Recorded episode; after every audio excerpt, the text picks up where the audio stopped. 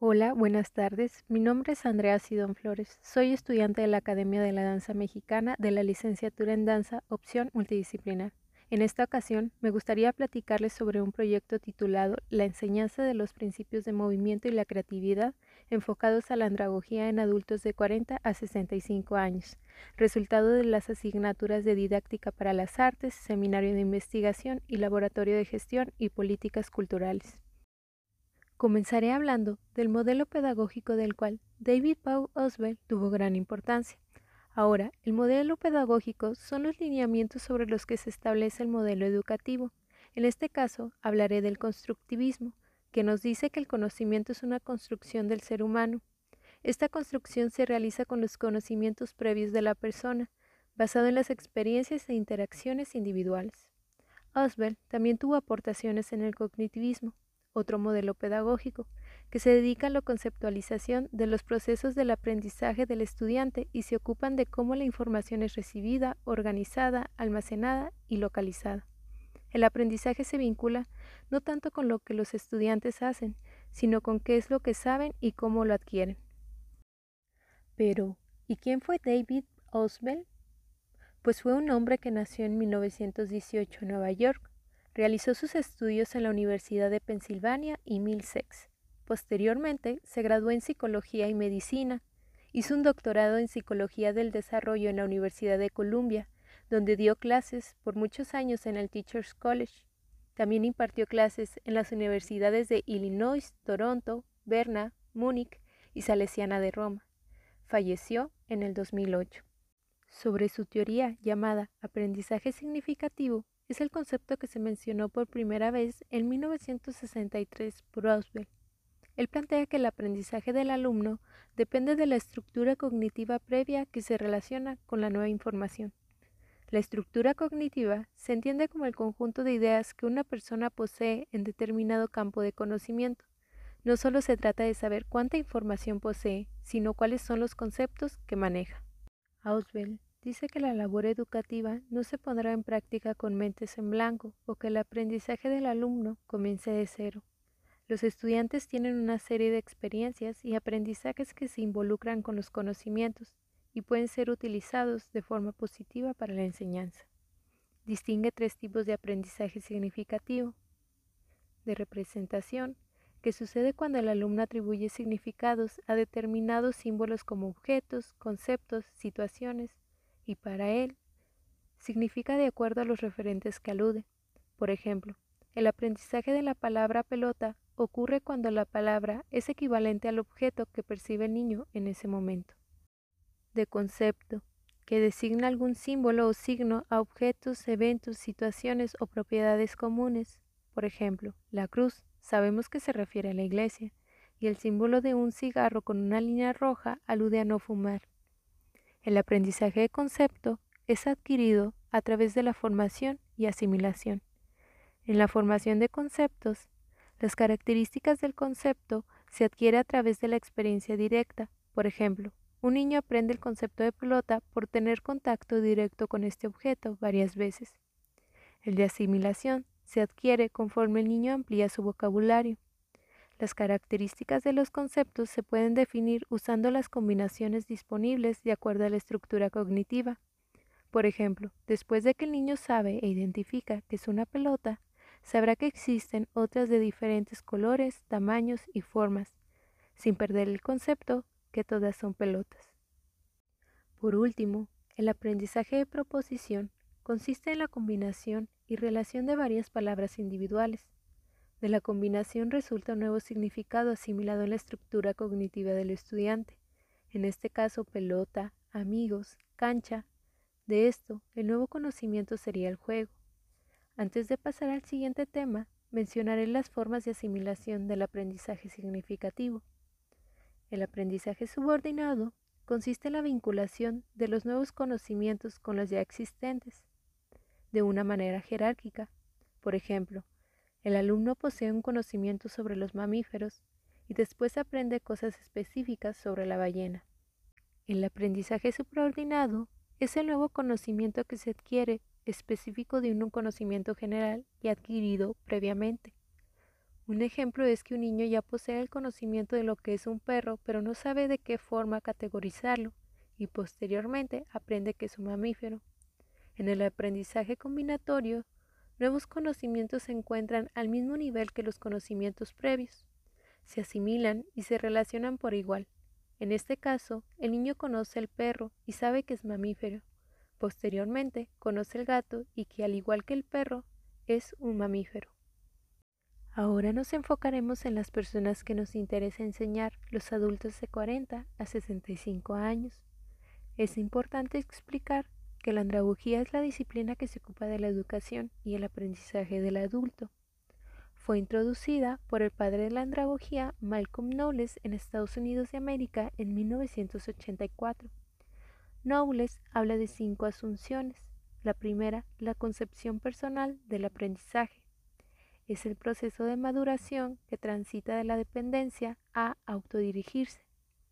El adulto está en disposición de aprender y se encuentra internamente motivado. La segunda es el rol de la experiencia. El adulto va adquiriendo una creciente experiencia que es importante para su aprendizaje. La tercera es la orientación a la aplicación del aprendizaje. El interés de aprender del adulto está relacionado con el contexto social laboral del mismo. Los adultos le dan más valor a los aprendizajes que se vinculan con aquello que les es esencial o relevante. La cuarta son los aprendizajes orientados con propósito. Se refiere al enfoque centrado en problemas. Los adultos tienen la necesidad de ver la aplicación inmediata del aprendizaje, por lo que buscan aprendizajes que les den la oportunidad de resolver problemas. La quinta es la motivación intrínseca. El estudiante tiene una motivación de tipo interna, tiene un gran interés por lo que van a aprender o le otorgan un gran valor a la actividad, quedando a un lado las razones externas como un premio o una calificación. También me parece pertinente hablar del principal pionero en América Latina que se considera un gran impulsor para la educación en adultos, Félix Gregorio Adam Steves. Él se basa en dos principios, la horizontalidad y la participación. La horizontalidad está dividida en cualitativas, que se refiere a visualizar por igual al maestro y al alumno, ya que ambos poseen conocimientos y experiencias que son significativos durante el aprendizaje, y cuantitativa, que tiene que ver con los cambios que se producen por la edad, como disminución visual, auditiva, retención, memorística, entre otras. El segundo principio, la participación, se refiere a la acción de tomar decisiones en conjunto, así como el intercambio de información entre todo el grupo, enriqueciendo sus experiencias y aprendizajes. La intención es que los adultos desarrollen movimientos a través del espacio y sean creativos. Rudolf von Laban aborda estos principios a partir de unos escritos donde trasladó todas las formas de movimiento inimaginables da a conocer cuatro elementos básicos. El peso, relajado o enérgico, está relacionado con la voluntad y la intención. El espacio, flexible o lineal, se refiere a la capacidad de orientarse y relación del espacio para interactuar con lo que hay a tu alrededor. A la categoría espacial pertenece la quinesfera, espacio personal, una esfera imaginaria que abarca todos los puntos de la periferia del cuerpo. El tiempo, prolongado o corto, se asocia a las formas de tomar decisiones. El flujo de tensión, libre o retenida, se refiere al recorrido o continuidad de movimientos.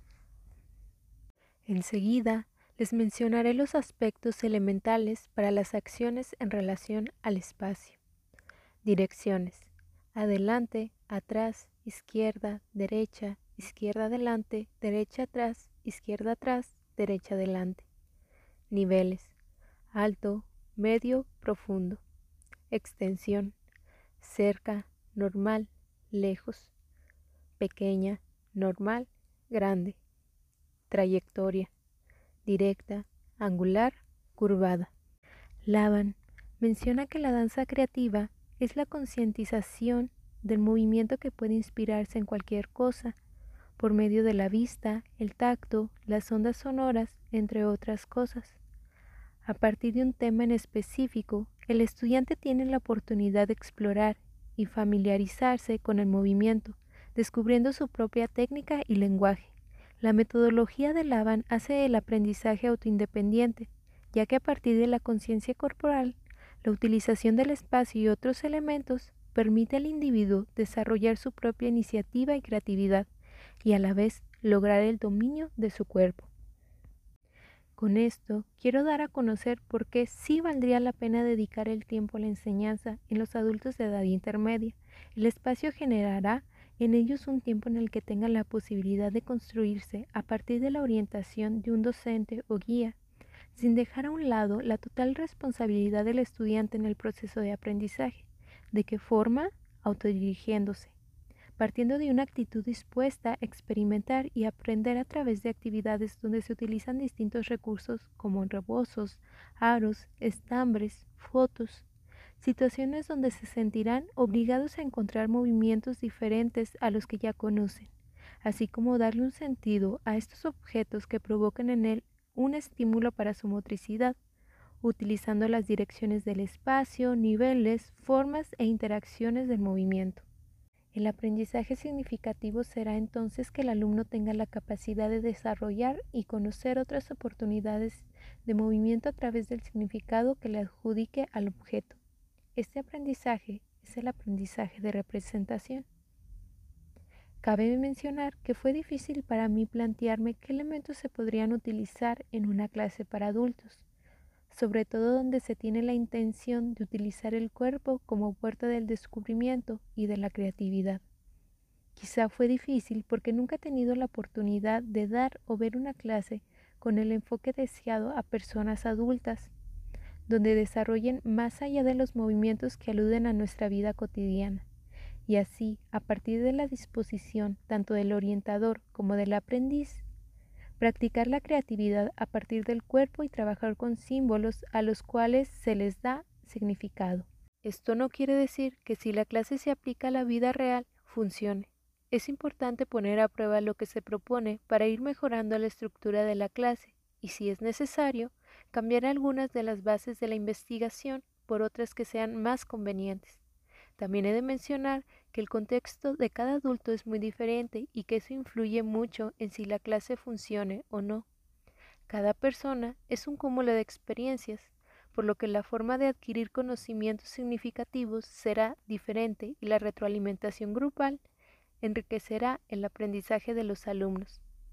Yo invito a los educadores a analizar y comprender a las personas en su individualidad, para así orientar de la mejor manera a cada uno para lograr un aprendizaje que sea significativo para ellos.